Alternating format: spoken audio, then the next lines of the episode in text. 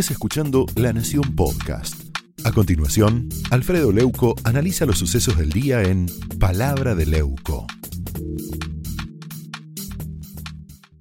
Le anticipé a, Johnny que el tema de mi columna iba a ser Mario Isi y el odio que el cristianismo siempre ha manifestado eh, contra el periodismo, ¿no? La verdad que ese odio, eh, esta vez el vocero fue el intendente Mario Isi, pero reflejó el pensamiento profundo del chavismo K, que aplaudió con entusiasmo por intermedio de Alberto, de Axel y de Máximo.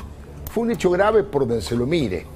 Mire, la amenaza, la incitación a la violencia, fue delante de una multitud que puede interpretar eso del levantamiento como un aval para atacar a cualquier periodista o cualquier medio de comunicación.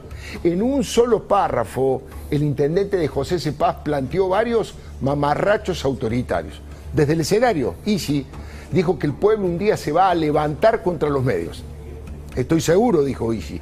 Dejen gobernar y de tirar pálidas y veneno y de pegarle al presidente. Vale la pena recordarlo favor a los medios, tengan piedad del pueblo, porque lo que una persona estuvo encerrada en su casa, seguramente que sí, por la pandemia, tuvo que mirar la televisión y la televisión eran todas pálidas, nunca una buena. Y si no hay pálidas acá, la van a buscar a otro lugar del mundo, a traerla para acá. Lo que pasa en otro lugar, el desastre de otro mundo. Entonces, queridos, decirle a los medios, tengan piedad del pueblo, porque el pueblo un día se va a levantar contra los medios.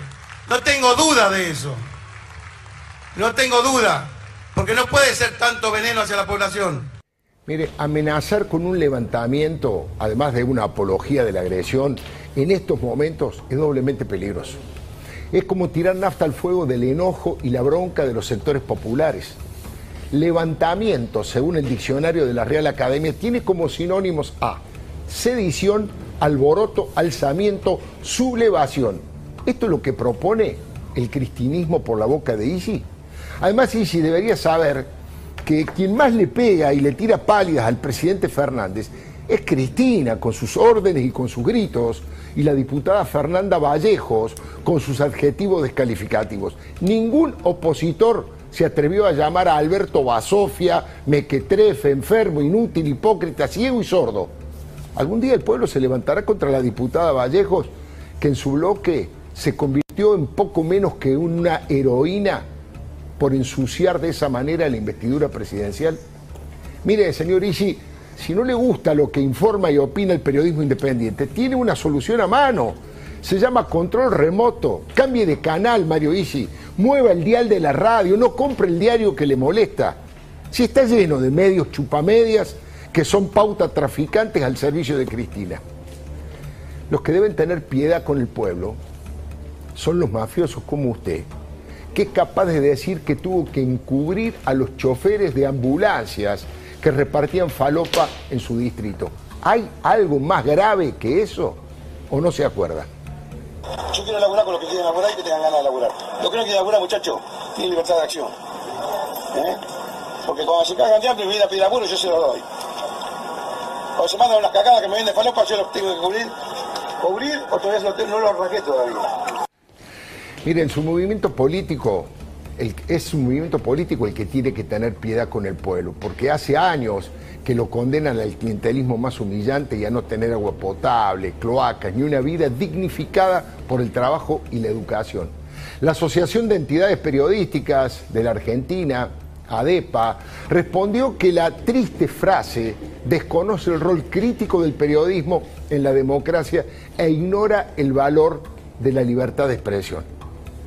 Le digo que con libertad se puede hacer un periodismo bueno, un periodismo malo o regular. Eso lo juzgará la gente. Pero sin libertad, lo único que se puede hacer es propaganda. Muchos creen que el principal insumo del periodismo son las noticias. Y no es cierto. Nuestro principal insumo es la libertad. Lo primero que hacen las dictaduras como Venezuela y Cuba es amordazar, censurar y perseguir al periodismo. Lo primero que hacen las autocracias feudales como Santa Cruz y Formosa es intentar domesticar y hacer arrodillar a los periodistas que son independientes y que no se alquilan ni se venden. Desde el regreso de la democracia en 1983, Nadie agredió tanto a los medios de comunicación y a los trabajadores de los medios como el cristinismo. Odian profundamente a la prensa porque quieren controlarlo todo y que nadie los controle a ellos.